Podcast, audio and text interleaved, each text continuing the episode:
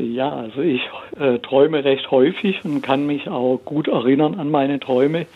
Und meine Frage wäre, weil ich vielleicht höchstens einmal im Monat einen Traum habe, der dann in einen luziden Traum übergeht, ob man das äh, besser trainieren, Sie hatten das gerade angesprochen schon, ob man das trainieren kann, dass das etwas länger anhält. Meistens wache ich sehr schnell dann auch auf, weil ja das Bewusstsein dann eintritt.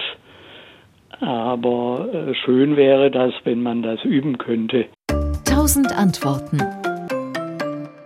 Ähm, zunächst mal von dem beobachteten Phänomen ist es tatsächlich so, dass wir wissen, dass die meisten Klarträume eben auch kurz vor dem Erwachen auftreten können, weil da prinzipiell erstmal die Gehirnaktivität, also das Gehirn aktiver wird. Weil äh, es tatsächlich so ist, damit man dieses zusätzliche Bewusstsein hat, dass man träumt, muss das Gehirn ein bisschen aktiver sein. Das heißt, die Übergangsphase äh, fördert es tatsächlich. Jetzt möchte man natürlich nicht nur das Bewusstsein haben und dann sofort aufwachen, äh, ich kann mich an meinen ersten Klartraum, trainierten Klartraum erinnern. Da habe ich mich so drüber gefreut, dass ich sofort aufgewacht bin.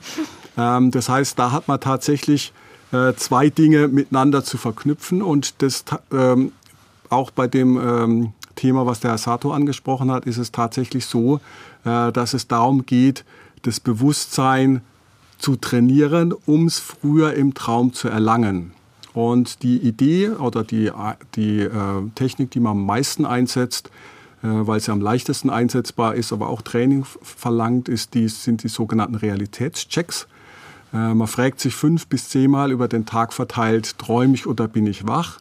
Kontrolliert dann kurz die Umgebung, die man sieht, ob sie den physikalischen Gesetzen der Wachrealität entspricht und kommt im Wachzustand auch immer zum Schluss, dass man wach ist. Also es geht hier nicht darum, die Realität zu hinterfragen, sondern diese Übung dient dazu, dass man im Traum sich die, die Frage regelmäßig stellt. Und wenn man die Frage äh, sich früher im Traum stellt äh, und plötzlich merkt, okay, ich kann hier höher hüpfen oder ich kann dies oder jenes machen, was im Wachzustand nicht möglich ist, dann kommt man früher auf den Gedanken, dass es ein Traum ist. Dadurch wird der Traum, äh, der, der luzide Traum auch länger weil das ist tatsächlich was, was viele berichten, gerade am Anfang, dass die luziden Träume zunächst sehr kurz ist. Das heißt, da braucht es noch ein bisschen Training, um da tiefer in dieses äh, Fragen, ob ist es ein Traum oder äh, bin ich wach, hineinzukommen.